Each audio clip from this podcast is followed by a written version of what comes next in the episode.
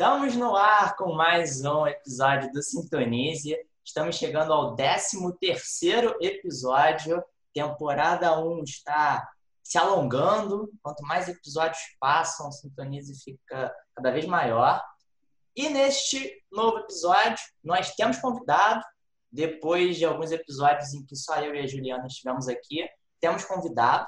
Vamos deixar ele aqui de surpresa por enquanto, para criar um suspense. O pessoal do YouTube já sabe, né? Mas o pessoal do podcast no Spotify ainda tem algum mistério até descobrir. E enquanto a gente se preparava para esse programa, enquanto a gente escrevia o roteiro, enquanto a gente selecionava o que poderia ser importante para esse tema, eu me peguei pensando em alguns vícios que nós, neste mundo moderno, acabamos desenvolvendo. E eu acho que esse primeiro bloco acaba sendo uma revelação de qual era o vício de cada um, especificamente no tema que nós vamos analisar aqui. E eu já adianto que o meu vício é no Twitter. Ou seja, qual é a rede social que mais vicia cada um de vocês? Eu devo confessar que até desinstalei o Twitter por algum tempo, voltei já, né? Para não ficar tão dependente. Pelo visto, não tive muito sucesso, já que eu voltei para ele, né? Mas eu saí adicionando um monte de coisa e ficava ali rolando, rolando, rolando para ver. E aí clicava em alguma coisa que me jogava para em algum outro site e ficava mergulhado naquilo por muitos e muitos tempos. Aí eu queria saber de vocês, os vícios que vocês têm dessas novas tecnologias, aplicativos e afins. Eu acho que por aqui depende, assim, depende do, do, do, dia. Hoje, por exemplo, é um dia que eu não estou muito afim de olhar Instagram, sabe? Mas porque tá meio triste, né? As pessoas estão militando, a gente está gravando justamente no dia 20 de novembro, né? Então, todas essas questões. Final de semana também eu não gosto muito de olhar, porque as pessoas esqueceram que estamos numa pandemia, e aí as pessoas são muito felizes é, com a possibilidade de se aglomerar, então me dá um pouco de angústia. E aí, eu, eu não sei se eu tenho um vício. Eu acho que eu, eu olho os dois na mesma proporção, assim. Eu acho tanto Instagram quanto Twitter. Eu olho consideravelmente. Mas eu não sei se eu tenho um vício. Eu acho que se eu tivesse que perder tempo, pronto. Deve perder tempo numa rede social é o Instagram. Fico horas vendo os stories da vida dos outros, é isso. É, eu acho que meu vício é o Instagram, assim. É, eu tenho o Twitter, assim como gente vê outras redes sociais, mas eu acabei tornando essas redes sociais mais obsoletas, assim, no meu cotidiano. Então, o Instagram, ele é algo que está mais presente. É, não só no meu cotidiano, de uma maneira geral, como, por exemplo, no ônibus ou nos intervalos das aulas, quando eu estou no trabalho, mas é algo específico no Instagram, que é a questão do feed. E é aquela aflição, né, de um feed que não acaba, né? E você fica passando, passando, vendo a vida dos outros, uma vida que é ela é real, mas ao mesmo tempo ela não é real, ela é só uma reprodução do que as pessoas estão querendo mostrar da sua vida, então você fica preso é, naquele feed e eu sou bem viciado nisso no Instagram, principalmente enquanto rede social. Ou seja, é, parece que o Instagram está vencendo aqui. Instagram, não vou dizer que eu não sou, que eu sou imune a ele, não, e que às vezes eu também perco algum tempo. Só que eu acho que, que talvez como eu ainda sou muito do texto, um pouco menos da imagem assim na rede social, eu ainda fico muito preso ao texto, mesmo que seja reduzido do Twitter. Porque ele acaba não sendo, né? Porque ele pode te jogar para outro lugar em que o, o texto é maior. Mas, para ser um pouco nostálgico e relembrar o passado, afinal, nós não somos tão jovens assim, infelizmente, aquela rede social que mais aquecia o meu coração e que mais me desperta saudades até hoje é aquela rede social em que você podia escrever depoimentos, podia entrar em comunidades e que os jovens que nos escutam talvez nem sequer saiba do que nós estamos falando e que se chama Orkut.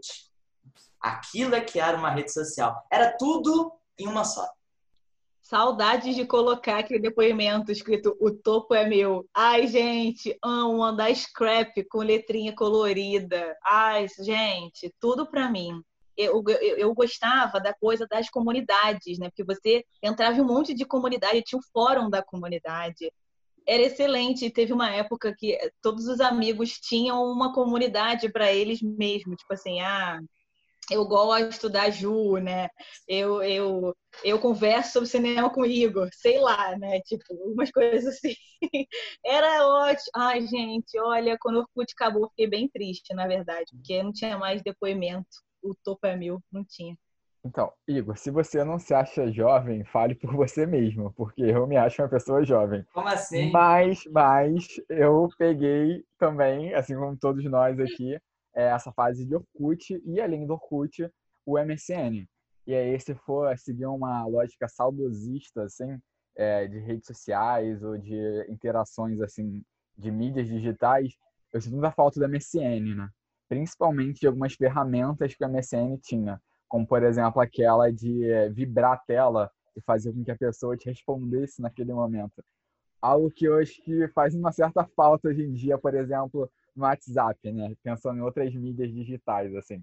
Porque tem um momento que você está super empolgado conversando com alguém é, e a pessoa te larga assim te deixa.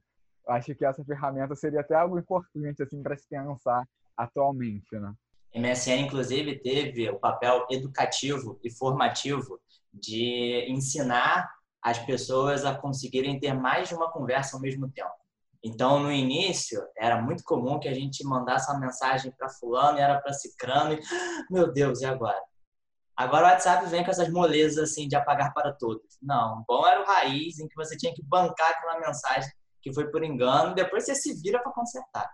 O único problema que eu acho é que o MSN era, era só nesse ambiente do computador, né? Não tinha essa, essa mobilidade assim da comunicação, mas saudade de marcar com as minhas amigas meia-noite, porque a internet era discada e era de graça depois de meia-noite para conversar no MSN. Eu ainda cheguei a pegar o ICQ no, nos tempos finais do ICQ, que quando, quando chegava a mensagem fazia um, um, barulhinho assim específico que era oh, oh, e aí aparecia assim essa mensagem. Então, saudades desses ambientes assim virtuais jovens. Saudade bate-papo do UOL, né? Os primeiros crushes e crushes, né? É, é porque eu acho também que nesse sentido é uma outra geração, né? Assim, é, que era a questão das long houses, que é algo que não existe hoje praticamente nas cidades grandes, assim, porque hoje em dia agora as mídias sociais elas são mais móveis, né? Inclusive as redes sociais, então é uma outra lógica, né? Então fiquem, fica a dica aí, vamos ressuscitar o Orkut, o MSN para celular. Vamos lá, e aí cria um aplicativo, a gente baixa e volta a usar, que vai bombar de novo. Nem que seja meio para né, trazer de volta, ó, oh, como é que era, tal. É, e por conta disso, por conta dessas lembranças um tanto quanto nostálgicas, ou que ainda preenchem o nosso dia a dia, já dá para ter uma noção de qual será o tema de hoje do nosso episódio. Não é gratuitamente que nós falamos sobre Instagram, Twitter e outras cositas mais. O 13 terceiro episódio do Sintonize vai entrar por essa seara aí. Então, fiquem aí para entender do que vai se tratar este 13 terceiro episódio. Afinal, eu sou Igor Pires. Eu sou Juliana Sabatinelli. E eu sou Caio Dias. E este é o Sintonize.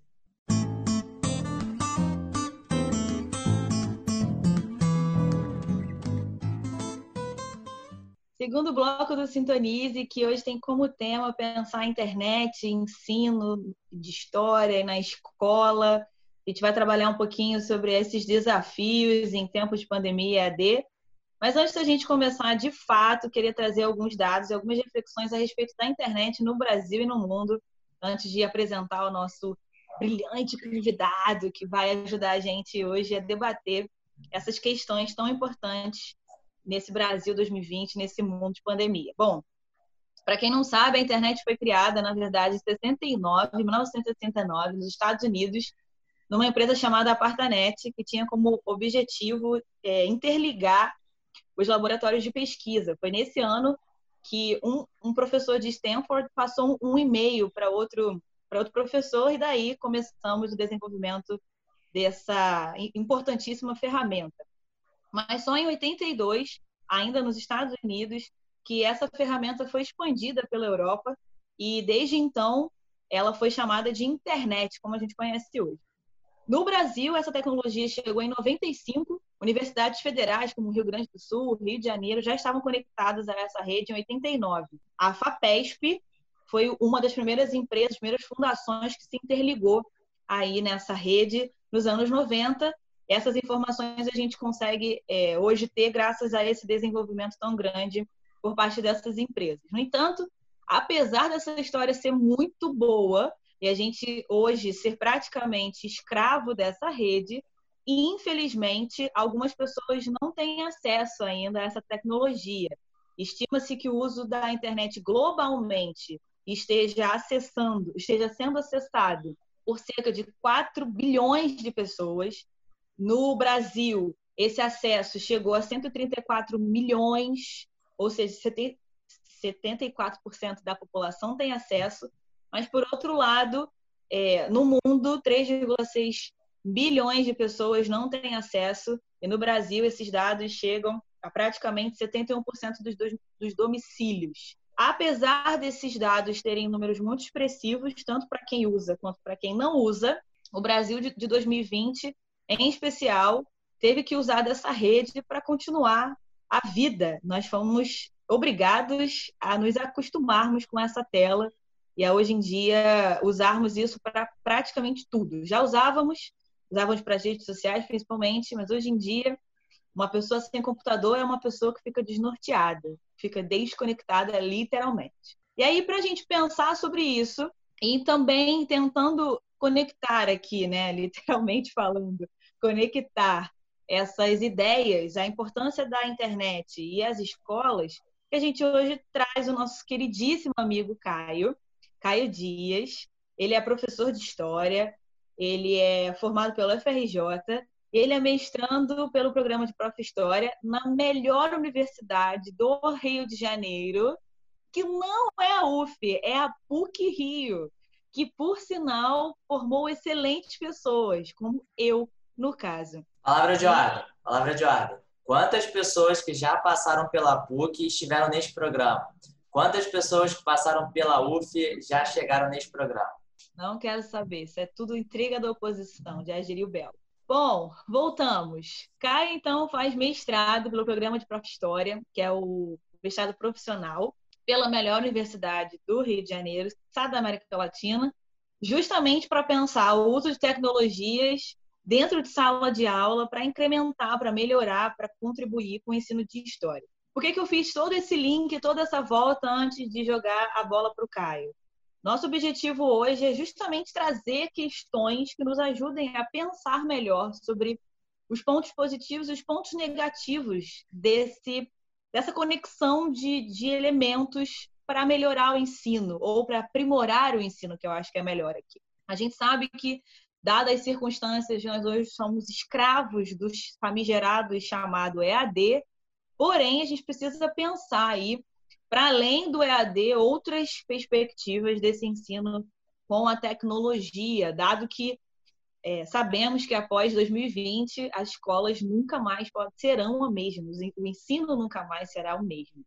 Bom, Caio, passo a palavra para você, apresente-se, fala um pouco da sua pesquisa e aí, assim que você terminar sua, suas questões, a gente passa para o debate. Olá, pessoal.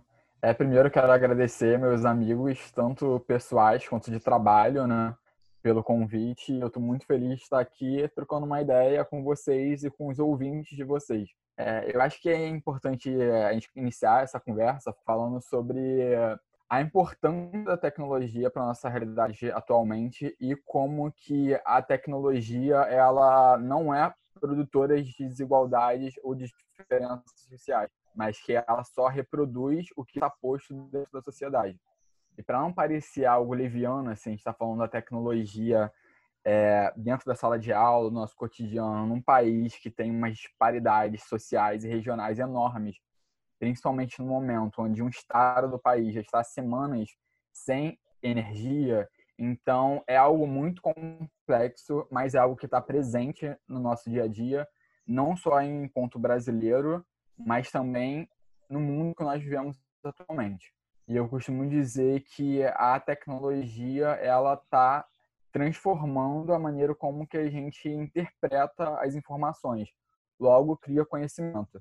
E eu comecei a pensar sobre essas questões muito por conta de um incômodo, principalmente dentro da sala de aula, porque a tecnologia ela já faz parte do universo escolar dos alunos e de uma certa forma, por conta desses alunos serem nativos digitais, eles trazem essas questões da tecnologia para dentro da sala de aula e isso começou a me causar um incômodo e como eu estou dentro de um programa que é um programa que procura pensar é, a educação em termos acadêmicos, em termos propositivos, eu comecei a me debruçar sobre essas questões da tecnologia dentro do ambiente escolar. E aí, trazendo uma trajetória, né, assim, pessoal minha, eu, antes de entrar para esse programa da PUC, que é o Prof. História, que é um programa nacional, mas eu estou vinculado à PUC Rio, eu sou formado pela FRJ, fiz minha graduação na FRJ licenciatura e defendi é, uma tese assim, de graduação muito pautada numa questão da memória, da história e uma visão mais tradicional sobre esses campos assim de atuação. E cada vez mais eu estou pensando mais numa questão propositiva e de como que a história, a memória e essas novas tecnologias elas se relacionam com a sala de aula. Então, acho que desse incômodo que foi surgindo em mim por conta do meu fazer, por conta do meu dia a dia, eu resolvi me debruçar sobre essas questões porque afinal a tecnologia, como faz parte já do nosso cotidiano, também do universo dos alunos, ela está mudando tudo completamente. E como a Ju disse, não tem como pensar é, não só a escola, mas as tecnologias, é, sem levar em conta a crise de saúde que nós estamos vivendo e como será o mundo depois que nós conseguimos passar por esse momento uh, difícil e atípico que nós estamos submetidos, né? Mas é algo que é importante a gente pensar por fazer parte da nossa realidade. E aí pensar também não através de uma visão maniqueísta, né? uma visão é, de prós e contras muito fechada, mas pensar nas tecnologias enquanto possibilidades e potencialidades dentro do ensino e dentro das nossas vidas. É claro, ressaltando as contradições que as próprias tecnologias elas trazem e que elas representam, porque afinal também as tecnologias elas não são neutras, assim, isso é algo também que tem que ficar claro é, para os ouvintes de maneira geral. Não existe neutralidade na tecnologia, assim como não há neutralidade em nada. Então, são coisas que são interessantes para a gente pensar. Eu espero que a gente consiga contemplar alguma dessas questões no tempo que nós temos aqui. Assim como não há neutralidade na própria história, né? Na própria escrita narrativa e, e experiência histórica. E por muitas vezes a gente a gente quando eu te falo é historiadores em geral. Às vezes a gente deixa isso passar desapercebido e não dá o devido destaque. E as tecnologias só vão representar isso. Né? E, e, Caio, é, mesmo que, que a sua pesquisa, que o seu interesse seja bem concentrado na sala de aula, já tenha esse foco bem, bem específico, acho que a gente, sem estabelecer uma hierarquia, acho que a gente pode pensar que a própria academia, a própria historiografia precisa cada vez mais refletir sobre o que essas novas tecnologias proporcionam, é, também em termos teóricos, não só é, para a sala de aula, porque, claro, isso vai influenciar em como a gente pode trabalhar com essas ferramentas em sala de aula, porque talvez, e aí é um grande pensamento que eu compartilho com vocês, talvez elas sejam uma possibilidade de mostrar como o relato histórico, como as narrativas históricas são muito complexas, muito mais complexas do que nós percebemos à primeira vista ou fomos moldados para pensar. Então, é toda, todo esse arsenal de possibilidades que a internet proporciona, uso de imagens, ter textos curtos, vídeos, uh, até alguns aspectos específicos da internet, memes, GIFs, que não são as charges tradicionais que a gente tanto já trabalhou, não é a mesma coisa. Como é que essas narrativas, como é que essas ferramentas, como é que esses espaços digitais podem se relacionar com o conhecimento que já é produzido pela academia, no que tem de semelhante ou de diferente, é, como é que elas podem ser fontes históricas para a gente essas mídias digitais? Como é que a história poderia se aproximar dessa, desse novo campo que a gente só está, está se dando conta de que ele é útil agora? Acho que a gente tá, só está se dando conta que ele é útil agora por conta também da própria contemporaneidade dessas questões.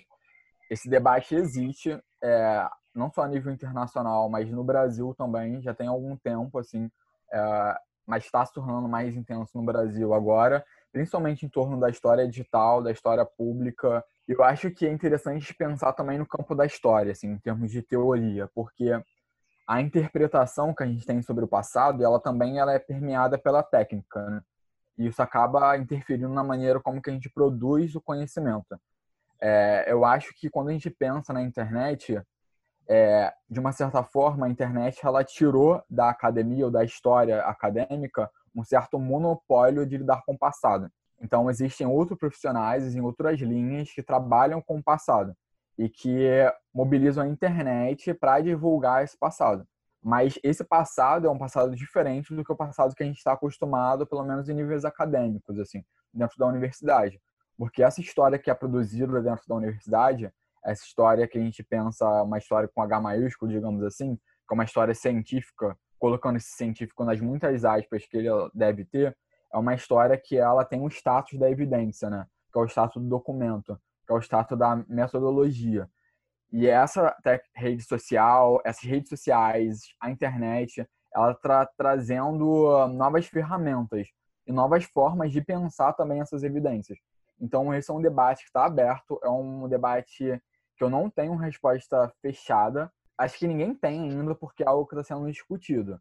Mas a internet está é, mudando não só a maneira como a gente pensa os diferentes âmbitos da nossa vida social, mas como a gente lida também com esse passado e como a gente cria uma narrativa sobre esse passado. Tanto uma narrativa que seria uma narrativa mais informal, que está mais presente dentro das redes sociais ou da internet, como numa narrativa que seria de uma narrativa mais formal, digamos assim, que é produzida dentro da academia, que é legitimada por esse, por esse ar, por essa áurea científica que é essa história que a gente está é, mais habituado, né? Por conta da nossa formação, né? Dentro da universidade e por aí vai.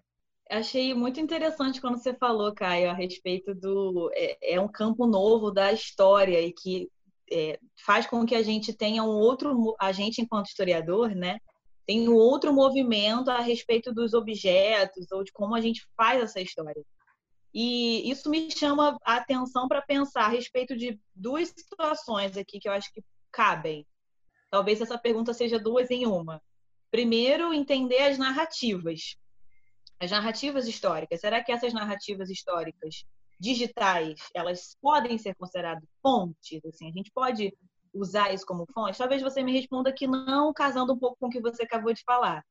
Mas eu, é, é, eu, eu queria que a gente desenvolvesse mais, né, assim, a respeito das fontes mesmo. Porque, dado que hoje em dia as informações elas são muito passageiras. A gente está acostumado hoje em dia a guardar as nossas lembranças na nuvem, né? que é um lugar abstrato. E as coisas também são muito passageiras. Né? Um, um meme ele, ele, ele é, tem um certo tempo para ser explorado, é, é, porque depois ele passa, né? E as, as, informações também são assim. Como temos um, um bombardeio de informações, eu fico pensando nessa, nessa narrativa histórica, né? Como que você vai usar essa narrativa digital como fonte? O que, que pode ser utilizado como fonte? A segunda parte é, conversando com essa primeira, de entender que a internet não é um, um local de memória, porque as coisas passam, né? literalmente passam. Um comentário ou até mesmo uma informação passa. E eu, eu, eu, eu acho que eu trouxe isso muito porque eu sei que o Igor trabalha com, com a internet na, na, na pesquisa dele. A gente já até falou sobre isso aqui pelo, pelo podcast, né? Que ele faz uso de como que as pessoas é, interpretam ou levam ou aceitam um determinado produto é, cinematográfico. Então, eu, eu penso que isso é uma fonte de internet, porque ele não está usando de uma entrevista convencional que a gente faz em memória oral, por exemplo. Mas que isso está funcionando para ele como um sintoma de como que as pessoas estão recebendo. Mas isso é um, um comentário ali que, é, se o site continuar vigorando, ele vai ter aquele, aqueles comentários durante anos. Mas será que as outras possibilidades de fonte digitais, se existem fontes digitais, elas são suficientes para a gente usar como memória? Será que é, é possível? Porque eu sinto que é, o, o tempo tem sido nosso nosso inimigo para nós historiadores, apesar de às vezes ser nosso amigo, porque a gente precisa dessa abstração para entender o passado. Não sei se dentro desse ambiente virtual isso é favorável. É, eu acho que são questões importantes e eu acho que quem está dentro de uma escrita da história do tempo presente, eu acho que está mais é, presente essas discussões, assim, porque o tempo presente demanda isso. Mas eu acho que a própria definição de fonte é um vestígio histórico que determinado tempo produziu e deixou, né? Eu acho que quando a gente pensa em internet, a internet, essa realidade digital que se impõe, ela produz muita coisa uma velocidade muito acentuada. E isso acaba também tornando tudo muito obsoleto, porque tudo acaba se perdendo. Mas eu tendo a acreditar que a internet e esses espaços digitais são lugares de memória, no sentido de que existem diferentes disputas políticas acontecendo nesses espaços, não que esses espaços sejam uma realidade, mas eles são uma representação de uma realidade. Então, de certo sentido, essas disputas ocorrem nessa realidade digital que se impõe. Mas quando a gente pensa em fontes, é, nessas memórias que estão sendo produzidas, existe uma questão metodológica que não está fechada, que está sendo discutida, que eu acho que todo mundo que é, trabalha com história vai ter que pensar em algum momento. É, como uh, analisar esses documentos digitais, essas evidências digitais. Isso é algo que está posto. Porque, por exemplo, quando a gente pensa em, em questão de fotografia, qual a diferença entre uma fotografia que é produzida dentro do mundo digital uma fotografia que é algo que é retirado de uma realidade física, que é colocado no mundo digital. Existe diferença e a gente vai ter que criar uma metodologia para poder lidar com essas fontes. Eu acho que são questões que estão abertas, que nós, enquanto historiadores, nós vamos ter que se debruçar sobre elas, principalmente por conta da nossa cidade, porque a gente é fruto já de uma virada digital. Então, quando a gente mobiliza é, as fontes para determinada pesquisa, eu tenho certeza que todos os historiadores hoje eles mobilizam essas fontes permeadas por alguma realidade digital. Então é algo que já está dado. Assim, a questão agora é como que a gente cria mecanismos para poder lidar com essas fontes de uma maneira mais consciente. Quando a gente pensa em fontes também, é importante a gente pensar não só as permanências, mas pensar por que, que algumas fontes é, ou vestígios sumiram.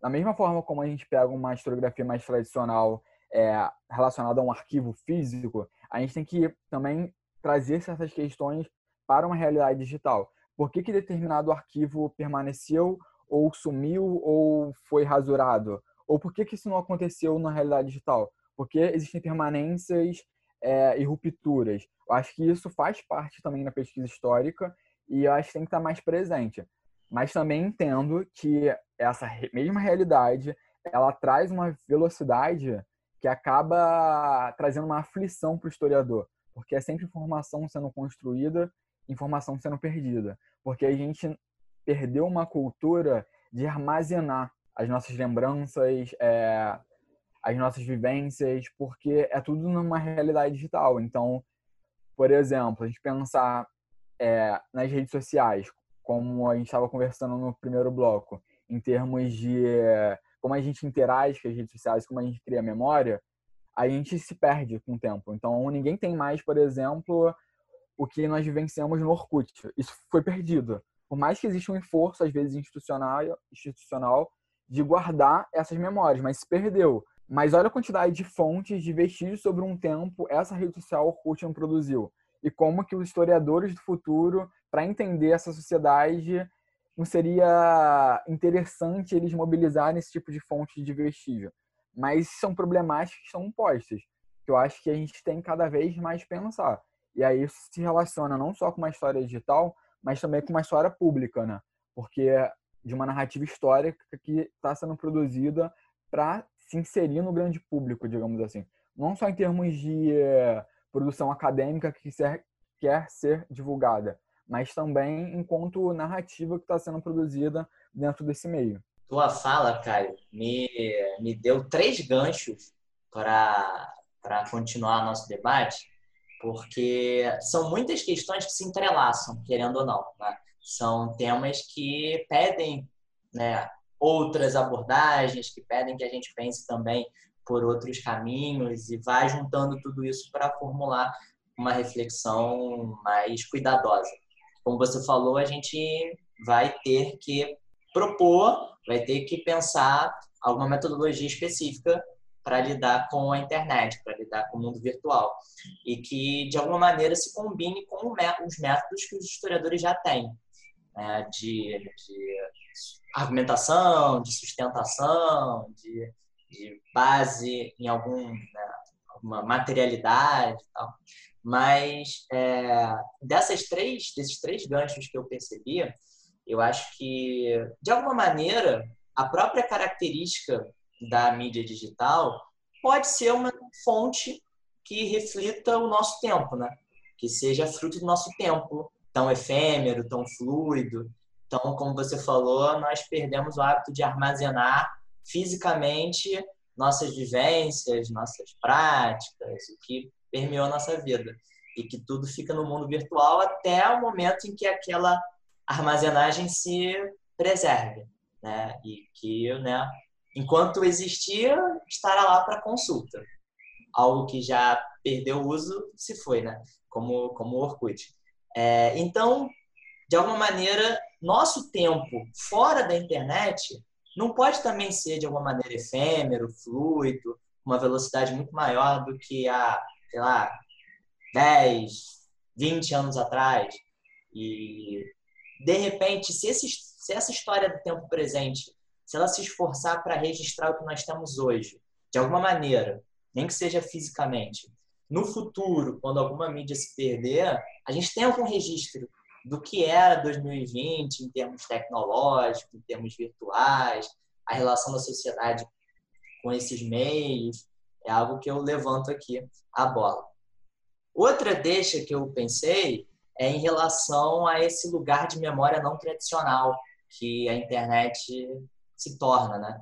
E se a, a própria caracterização né, de um lugar de memória, mesmo que seja não tradicional, ele acaba levando a, a gente a pensar sobre criação de identidade, porque são dois conceitos que conversam bastante. Né? Através da memória, identidades também são formadas. E será que também não teria como a gente perceber através da internet ou através das redes sociais, através de páginas como, sei lá, YouTube, Facebook, a gente não veria também alguma identidade sendo formada?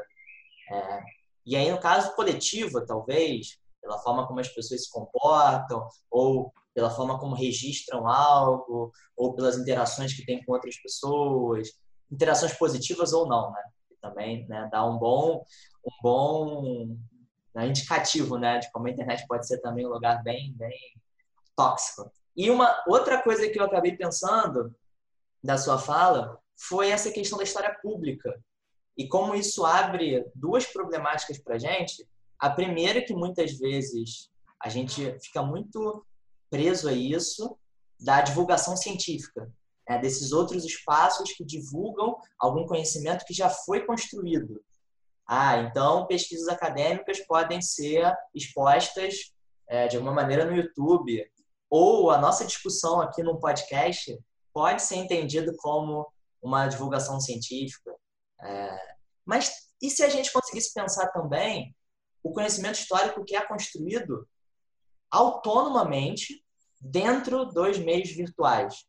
para não precisar divulgar algo que vem de outro ambiente e que só tem um outro espaço de circulação. Né? E, que, e os conhecimentos que são criados nativamente dentro da internet. Será que a gente, às vezes, não, não perde essa, essa percepção de que não é a divulgação científica a única possibilidade que a internet oferece? Sim, Assim, são muitas questões que você colocou, né, Igor? Obrigado. Joguei um monte. De uma vez, já esqueci de um monte. É, mas assim, eu acho que a internet é, e essa realidade virtual, ela veio para ficar e ela condiciona o nosso fazer. E aí não só o nosso fazer historiográfico, mas o nosso fazer enquanto sociedade. E pensando nesse fazer, assim, nessa realidade digital que está se impondo, essa realidade ela acaba criando um cyberespaço, né? São conceitos que são da área até. E esse cyberespaço, esse mundo virtual, acaba criando uma cybercultura, né? Uma cultura de uma sociedade em rede, uma sociedade que interage com esses meios digitais, que acaba interferindo numa questão identitária, porque a gente acaba eh, construindo nossa identidade por meio dessas tecnologias, de uma certa forma, de tanto que as tecnologias estão presentes no nosso dia a dia, mas também é, eu acho que é importante a gente pensar essas redes sociais, a internet, essa realidade social, mídias digitais, não importa o termo ou nomenclatura que a gente use, enquanto possibilidade de atuação, enquanto campo de disputa também. É, eu entendo que alguns conhecimentos eles são criados dentro dessa realidade digital, então aí vai além até de uma questão de transposição de algo que é criado na academia, que vê a internet para se divulgar. Então tem determinados conhecimentos que são produzidos dentro de uma rede e de uma realidade virtual, acho que isso acontece, mas uma questão que eu coloco é a importância de pensar é, nessa nova realidade, assim, que está se impondo para a gente. Até porque se a gente for pensar é, nessas redes digitais, que são redes de informação, que são sociedades que vivem em rede, existe hoje em dia, nesses espaços, que são lugares que formam identidades, que são locais que é, existe uma discussão política, uma disputa por memórias. Existe hoje, no Brasil, no mundo, um avanço até de um certo revisionismo conservador é, com toques de negacionismo, digamos assim. Eu acho que é importante a gente se debruçar sobre esses locais, sobre esse cyberespaço e disputar a narrativa. E pensar não só é, a questão é, da construção da história enquanto área do conhecimento, mas pensar também na questão da narrativa que está sendo construída no nosso tempo. Porque, na minha visão, essas redes sociais, essa realidade digital, a internet, é um lugar de memória e é um local de disputa. Esse cyberespaço é um local de disputa.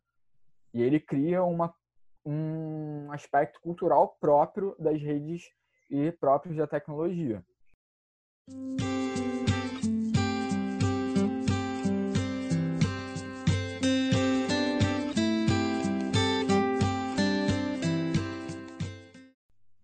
Pensando nisso que eu já venho com uma questão por cima, assim. Não sei se é nem por cima, acho que é para dar continuidade. Porque ao criar esse espaço, essa cultura, é, é, inevitável que essa, que essa situação reverbere nos espaços sociais coletivos. Penso aqui em trabalho, penso dentro de casa nesse momento de pandemia e penso especificamente em escola, porque somos três professores de história. Então, não, não podemos deixar de passar por esse lugar de escola, já que é o nosso maior objetivo hoje aqui também. E nesse sentido, eu acho que dá para a gente ter uma, duas, dá para gente ter duas noções aqui. A primeira é que essa realidade dos, dos alunos, diante dos aspectos tecnológicos, já que se cria uma cultura, uma espécie de linguagem, um lugar de memória, a expansão desse conhecimento também é muito favorável e também acontece, né? Na mesma proporção ou mais. A possibilidade de você estar tá dando uma aula específica ali de um, de um determinado discurso e o uso de materiais que reafirmem a sua fala ou que potencializem a sua fala na internet é maravilhoso. E isso está disponível aos alunos é excelente também, né? Facilita o nosso trabalho, desconecta um pouco, né? Amplia um pouco essa essa relação professor-aluno, é, confere mais independência a esse aluno, a esse estudante. Então, para mim, eu sinto que é, essa, essa, essa, essa cultura cibernética, se é que a gente pode chamar assim, ela pode ser favorável às escolas nesse sentido, né? É, graças a essa cultura cibernética que a gente teve a possibilidade, alguns de nós, de continuarmos com planejamento de aula via remota. No entanto, e aí é aqui que eu quero que a gente bata um pouco, mas enfim, acho que te deixo à vontade para bater na primeira parte também. Eu também penso que essa, essa, essa, esse uso, o uso dessa ferramenta também atrapalha um pouco, porque essa, essa criação de uma cultura cibernética, eu fico pensando que ela é muito livre. É, qualquer pessoa hoje em dia pode falar. É, penso aqui o Wikipedia, por exemplo, né? É um espaço colaborativo que você bota lá a pesquisa e tem tudo que você quer, no mínimo de detalhes. Ele dá muita liberdade, né? A gente pode comentar o que a gente quiser, a gente pode falar o que a gente quiser. Mas o limite disso, ele ainda é muito sutil, eu penso, porque ao mesmo tempo que, é, que, esse, esse, que essa cultura cibernética está se criando de uma forma livre e em espaços de disputa, o, o, Wikipedia, por exemplo, ele é muito problemático, porque qualquer pessoa pode ir lá e mexer, e aí é o que eu acho que vai estar lá escrito, e não o que é o correto. É, também é, acho negativo o uso dessas redes, né, desses espaços de conhecimento, de memória, de cultura, é, para contrapor discurso, né? E aí entra muito nesse lugar de memória. Não, mas eu vi que o youtuber tal falou diferente de você.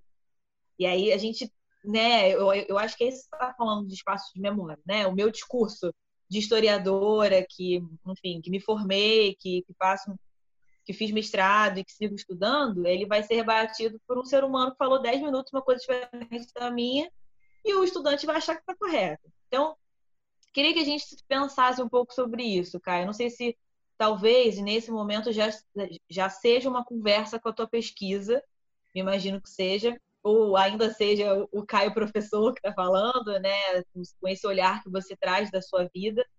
Mas eu, eu, eu queria que a gente pensasse também um pouco aí desse uso indevido desses canais para formação de conhecimento dentro dessa cultura cibernética, né? E, e que pode ser favorável, repito, está né? Tá sendo favorável para a gente. Para nós historiadores, então, é uma beleza você estar tá falando sobre uma coisa e mostrar uma imagem, é, ou tá falando sobre, tá apresentando algum tema e usar um vídeo, ou criar um, uma espécie de fórum colaborativo. É excelente. Para gente que gosta de debate, é ótimo. Mas e o, e o contraponto? Não sei, vamos. vamos é, acho que era bom a gente falar sobre isso, porque eu, eu sinto que às vezes essas, essas informações ou essa cultura cibernética ou esses cidadãos virtuais eles estão indo de encontro à figura do professor, que ainda tem o estigma do antigo, o estigma do, do tradicional, tudo isso. E se eu puder acrescentar mais alguns detalhes no que a Juliana já falou e nas provocações que ela lançou, acho que tem dois campos que se cruzam aí, dessas potencialidades do uso da internet em sala de aula. É, tem um campo das potencialidades mesmo, das possibilidades, da riqueza que pode vir daí, porque é algo que está muito presente no cotidiano dos alunos, faz parte já da natureza deles, da identidade deles, pensar nessa velocidade ou nessas imagens, nesses textos, né, nessa né, riqueza toda. E, de alguma maneira, isso pode ser positivo a ponto de engajar mais os alunos, propor atividades dinâmicas, mostrar que a história é construída em vários espaços, mostrar que os próprios indivíduos ajudam a formar, a construir a história e não algo muito abstrato, algo muito acima é, dos próprios alunos. É, e o tanto de atividade, o tanto de, de é, modificação que a gente pode propor às nossas aulas para tornar o conhecimento cada vez mais significativo.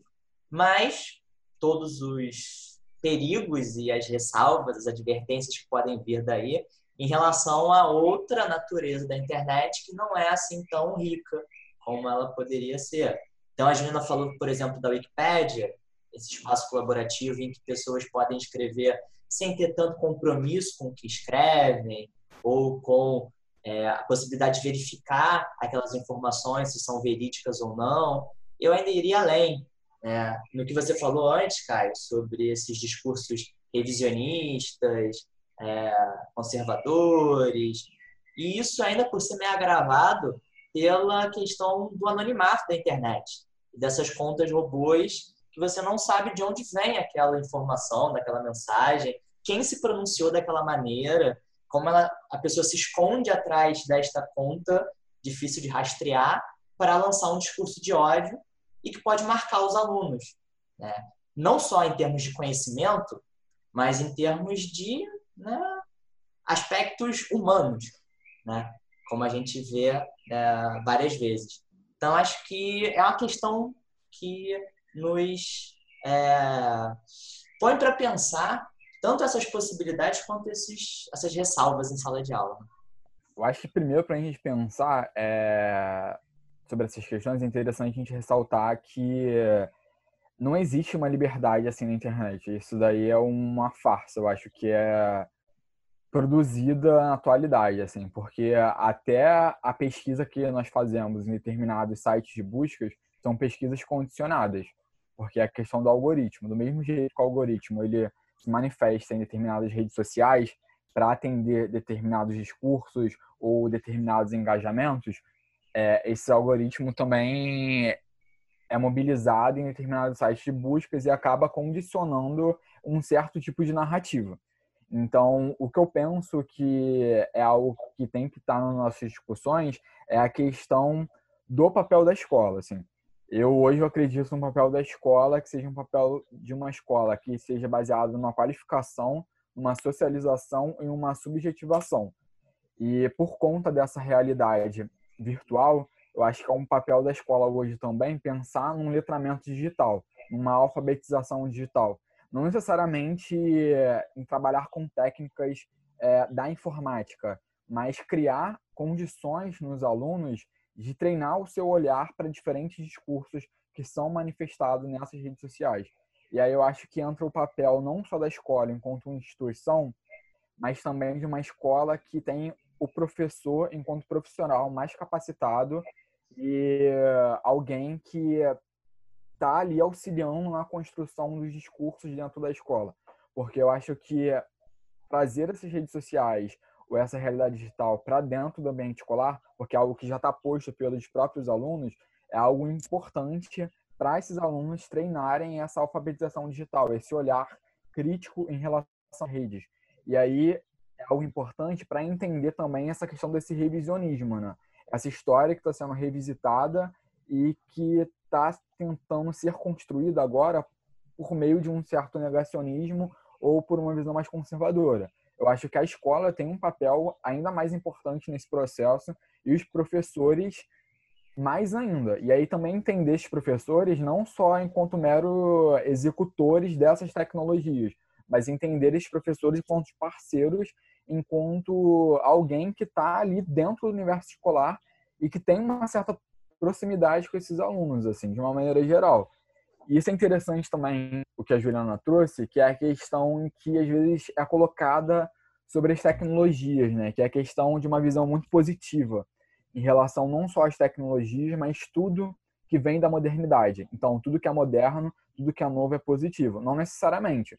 Eu acho que todo mundo que tem vivência em sala de aula sabe o quanto que às vezes o celular ele é prejudicial na concentração dos próprios alunos, ou sabe o quanto que o plágio da internet é ruim na construção do conhecimento pelos próprios alunos. Mas são coisas que estão postas hoje em dia. Essa realidade e essas questões que foram trazidas por essa modernidade em termos de mudanças técnico-científicas. A questão hoje é como que a gente trabalha com essas questões e como a gente trabalha com elas dentro também do universo escolar, que é o nosso campo de atuação. E também para não ficar algo muito solto, né? Então, eu acho que você trouxe, Caio, esse ponto que eu sou muito favorável. Eu acho que chegou o momento do meu das minhas questões, quando eu boto aqui os meus incômodos. manda ver, manda ver porque eu me sinto muito incomodada às vezes com essa com essa positividade muito grande da tecnologia. Uma vez eu li em algum lugar da minha vida que a tecnologia veio resolver problemas que não tínhamos. Realmente a gente não tem um gravíssimo problema de comunicação, né? A gente quando a gente tinha 15, 16 anos, a gente mandava SMS e nós éramos muito felizes. Nada contra a, assim, a facilidade da comunicação ainda bem que temos o Google hoje em dia. Se eu tivesse 13, 14 anos e tivesse fazer uma pesquisa com o Google, eu seria uma pessoa muito mais feliz. Porém, eu também fico pensando que, é, apesar disso tudo, da, da, falta de facilidade, a, a, a comunicação via internet ou a internet em si veio resolver problemas que a gente não tinha. A gente estava muito bem usando a biblioteca. E eu, eu acho que eu, eu tenho esse choque geracional, porque nós fomos os últimos a não nascerem, digamos assim, como cidadãos virtuais, digamos assim, né? Galera que vem dos anos 2000 para cá já nasceu com o celular na, na mão e muito mais tecnológico que a gente. E aí eu fico é, muito temerosa a respeito disso, porque como professor eu sinto que meus alunos não sabem pesquisar. E eu não tenho, talvez, arcabouço, conhecimento necessário para ensinar ele a usar o Google, porque eu tive que aprender a usar o Google, porque antes eu tinha só os livros para procurar. E eles não sabem usar o Google, porque eles usam a internet para outras coisas. Eles usam a internet para jogar, eles usam a internet para conversar. Eles não têm maturidade para nem fazer uma prova. Né? E aí os casos de uso de Brainly em outros lugares aí, outras marcas e espaços virtuais para conseguir resposta aumentam a cada dia. Então eu sinto que uma professora, é, eu, eu, eu tenho, tenho identificado esse lugar virtual como uma coisa muito ruim para mim. E como historiadora, eu fico, é, como professora de história, na verdade, eu ainda fico mais temerosa ainda, porque, como eu estava dizendo, a gente tem esse embate né, de um discurso. Mas, ao, ao mesmo tempo, assim, para mim, é, é, é, meio que peso contra peso, né? Falando aqui sobre os federalistas norte-americanos. Mas, para mim, tem sido também uma alegria poder ter esse lugar para continuar as aulas, sabe? Apesar de, de se está dando certo ou não, ser tema de um outro podcast. Mas o que eu quero dizer é que é, me é favorável. Agora, eu queria, talvez o Igor possa complementar, porque eu sinto que ele é, às vezes tem um pouco mais de, de, de, método com isso, talvez um pouco mais de experiência do que eu, já que ele trabalha com ensino médio, né? E eu ainda estou muito vinculada ao ensino fundamental, e no ensino fundamental eu tenho problemas com o uso da tecnologia, que como eu trato com criança de sexto ano, eles sabem muito bem baixar todos os jogos possíveis, mas não sabem mandar um e-mail, que para mim é básico, mas para eles não é, é eu trago essa essa questão do uso dessa internet no dia a dia, né? O uso desse canal no dia a dia, porque mesmo que seja muito bom para propor uma atividade, é, levando em conta que essas pessoas, esses esses cidadãos digitais, eles não sabem usar a internet, será que isso pode ser positivo? O que é positivo? O que é negativo? Eu estou sendo bastante maniqueísta, confesso, mas é porque eu, eu só consigo ver o uso desse dessa rede, o uso dessa ferramenta nessa perspectiva. Ou vai dar muito certo ou vai dar muito errado. E eu abro um parênteses. A minha resposta para essa minha questão é que vai dar muito errado. Uma coisa é você tratar com aluno de 15 anos, outra coisa é você tratar com aluno de 11, sabe? De novo, não sabe mandar um e-mail. É, a mãe, a, o pai ou a pessoa responsável manda uma mensagem para o professor para pedir o material, porque o aluno não tem capacidade de procurar dentro da, do lugar de, de, de, de dar aula, sabe? Assim, é, é, mas essa pessoa tem um iPhone ultra power, mega, ultra, com todos os aplicativos que ele quer, ou ela quer. Então, não sei, pode estar parecendo meio confuso, pode estar meio, meio embolado as questões, mas queria manter essa coisa do positivo e negativo, né? Como que a gente consegue ainda propor atividades para essas pessoas, né? O uso que eu acho que o Igor está sendo mais positivo que eu, que é normal nesse podcast, a respeito da, das tecnologias. Eu acho que é por conta também da maneira que nós não sabemos, e aí não é nada pessoal, estou falando nós enquanto sociedade. Nós não sabemos usar as tecnologias. É, e a maneira que a gente usa as tecnologias, as diferentes tecnologias, é sempre de uma maneira muito superficial. E aí eu faço também uma observação pessoal, porque eu nunca fui nenhum expert em nada tecnológico, sempre tive muita dificuldade. Mas por conta dessas dificuldades e do contexto que a gente está vivendo, foram surgindo inquietações em mim e eh, foram trazendo essas questões.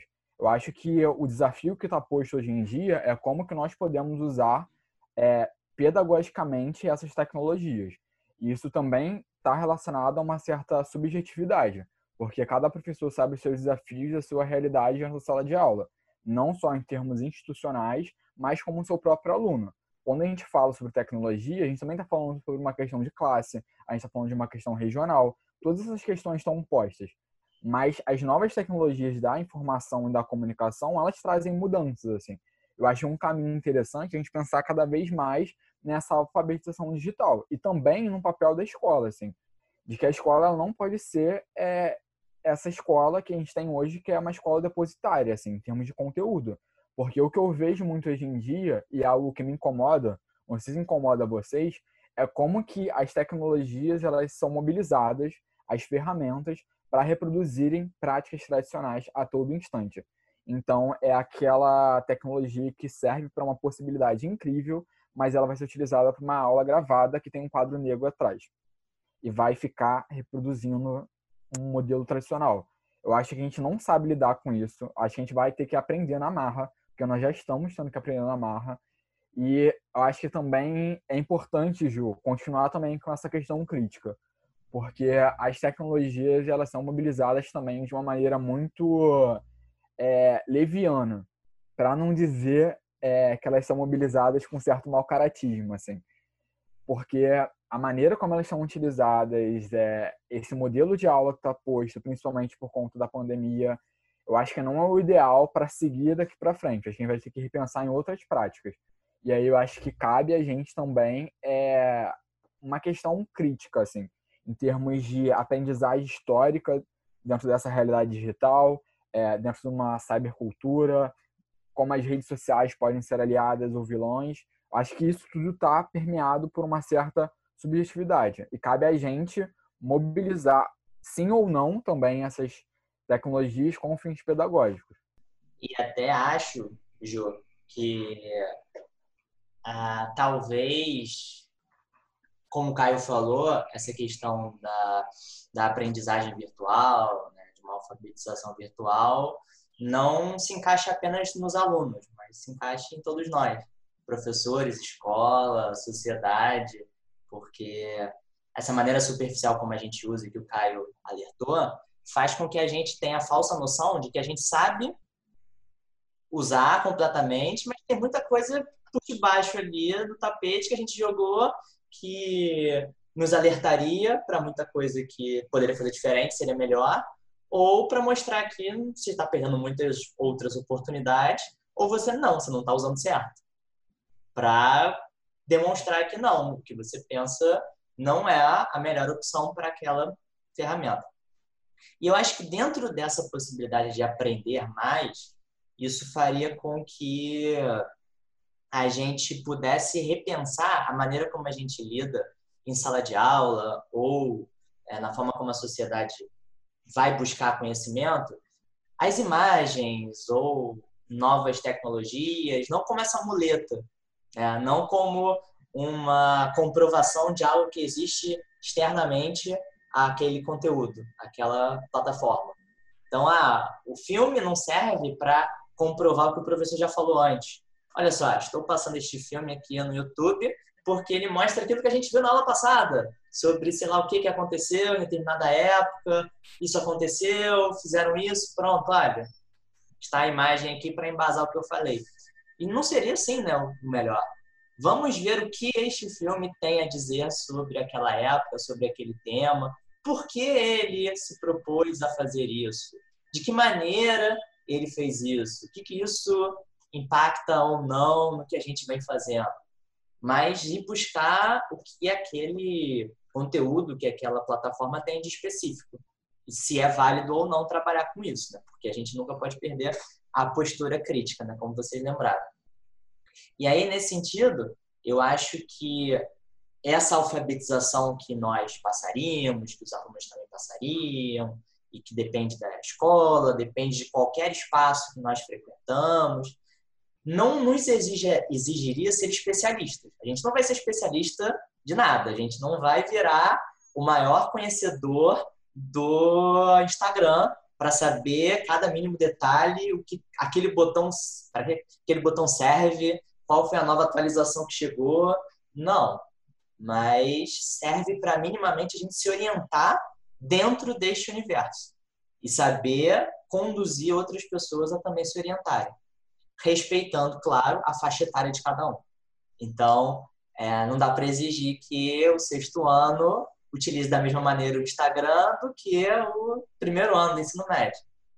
E, e mesmo as experiências que eu já me arrisquei a ter usando essas ferramentas, foi quando eu tive a chance de dar aula para o ensino médio e não para o ensino fundamental, porque eu já tinha preocupações de como isso seria recebido e como eles iriam se relacionar com aquilo. E mesmo assim, também a preocupação do que usar, né? Ah, vou usar, sei lá, em alguma atividade o Instagram? Não, porque eu acho o Instagram uma exposição maior do que o Twitter, por lidar muito mais com imagens. O Twitter pode lidar com imagens, mas não é só imagem. O Instagram é predominantemente imagem. Se você faz uma atividade assim e surge alguma coisa inesperada que pode te criar problemas, talvez seja melhor evitar em algum momento, em alguma turma, talvez seja melhor esperar para você ter mais confiança naquilo ou conhecer aqueles alunos e saber qual seria a melhor escolha para eles. Então, acho que é um aprendizado que a gente acaba tendo que minimamente é, ter para se orientar nesse mundo, não para se tornar os maiores especialistas naquela área, porque acredito que nem é a nossa pretensão. Nós somos professores e historiadores, então nós queremos nos, nos desenvolver mais dentro dessa área. E este momento que nós vivemos talvez nos pede que nós procuremos nos desenvolver também nessa área tecnológica. É, eu acho que é por aí mesmo, assim. Eu acho que ninguém precisa ser especialista, até porque essas questões mais técnicas da área da informática fogem da nossa alçada, mas é a questão da consciência, da potencialidade que as tecnologias podem ter dentro do ensino de história, assim. E aí sempre pensando nas suas próprias contradições, né? Eu gosto desse podcast porque a gente não responde nada, a gente taca tudo aqui e não responde. Isso é excelente, porque nosso objetivo não é esse.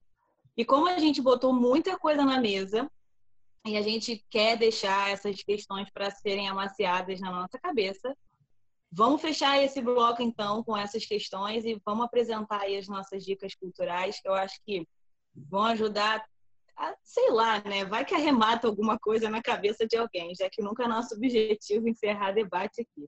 Então, partiu o terceiro bloco. Partiu.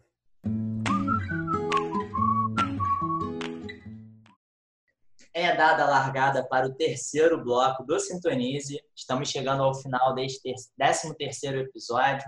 Momento de falar sobre as dicas culturais. Momento de arrematar aquele segundo bloco falando de por que vieram tantas questões complexas, desafiadoras, enriquecedoras, Juliana, vai concordar comigo. Tantas questões vieram por causa deste convidado maravilhoso que abrilhanta o nosso episódio. Começa a rasgação de seda já no início do último bloco e que a Juliana vai complementar para que a gente possa já começar a agradecer pela presença, Caio, que tanta coisa boa, tanta discussão boa que não se fecha, depende também do convidado e do quanto ele mantém a bola lá em cima.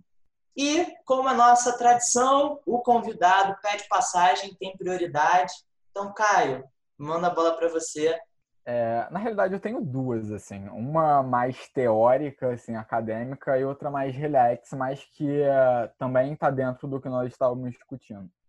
É, para falar da última, o que eu vou indicar é o documentário da Netflix, O Dilema das Redes Sociais, foi lançado esse ano, que é um documentário super contraditório, é, que fala sobre as contradições próprias das redes sociais, é, mas que é importante porque traz um debate interessante, né?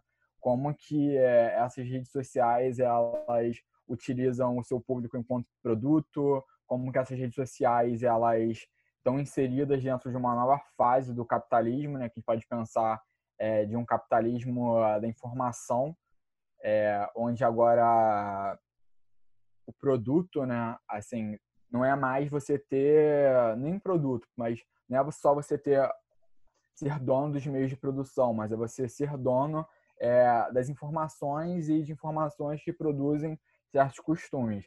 E aí, pensando além desse documentário o Dilema das Redes, que é protagonizado por uma série de pessoas que faziam parte de corporações como Google, Instagram, Facebook, de maneira geral, eu vou indicar esse livro aqui, que é técnico-políticas da vigilância, perspectivas da margem, que eu acho que traz um panorama interessante para a gente questionar essa realidade digital nos nossos dias. Assim.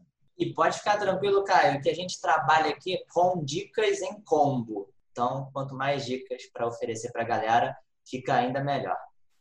Juliana, sua vez.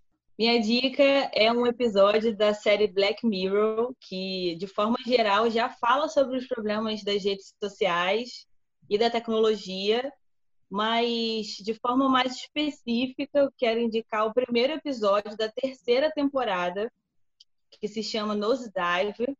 Na verdade, assim, o bom dessa série é que você pode ver os episódios de forma desconectada, porque cada episódio fala de um tema. E nesse, nesse episódio em especial, as pessoas são avaliadas pelas atitudes que elas têm em, em, uma determinada rede social. Então, tudo que você faz, de bom ou de ruim, você recebe uma nota boa. Atribui-se notas às suas ações, a tudo que as pessoas fazem ou publicam. E nessa, nesse sistema de ponto, a personagem principal é excluída de um evento da sua da sua comunidade ali, ela faz de tudo para estar nesse evento, porque isso seria muito bom para aumentar os pontos dela. Agora, o que é interessante desse episódio, para além desse problema todo do, de um certo status, né, de, de das redes sociais e do, do, sistema de pontuação, né, do que, que é mostrado, o que, que você faz para conseguir um determinado ponto, é que todo episódio ele é feito em tons pastéis. Então, assim, é, é muito, parece casa de boneca, isso inclusive nas, nas críticas, né? É, é muito. É, é, é, um episódio muito pesado, só que ele é um pesado que, se, que você vê leve, porque tudo em rosa, tudo assim, em tons pastéis. E a segunda coisa desse episódio, que é bem legal, que é dessa coisa do estilo de vida real, o que, que é real e o que, que é criado para que seja real dentro do meio social. Então, essa série inteira ela é uma grande depressão, assim, quem, quem for ver as cinco temporadas realmente tem que ter estômago, porque justamente são críticas e problemas das redes sociais e, e da tecnologia em geral, por isso o nome, né, Black Mirror. Mas esse episódio, além de outros tantos, mas esse episódio para as redes sociais, assim, do que, que é dessa, dessa fronteira do real do virtual é bem interessante. É, e é engraçado a gente pensar que o próprio criador, né, diretor, o Charles Broken, ele disse que não quer continuar com a série por conta da realidade que nós estamos vivendo. Uma realidade muito penosa, então trabalhar com esse tipo de ficção científica seria algo muito problemático. Só para lançar um dramazinho final, né, na nossa conversa. Antes de dar a minha dica, eu gostaria de pontuar, fazer uma observação que talvez você, ouvinte atento, que já nos acompanha desde o início, tenha percebido, mas para aquele que não percebeu, eu vou escancarar aqui. É, eu sou conhecido neste podcast por só dar dicas de filmes ou séries.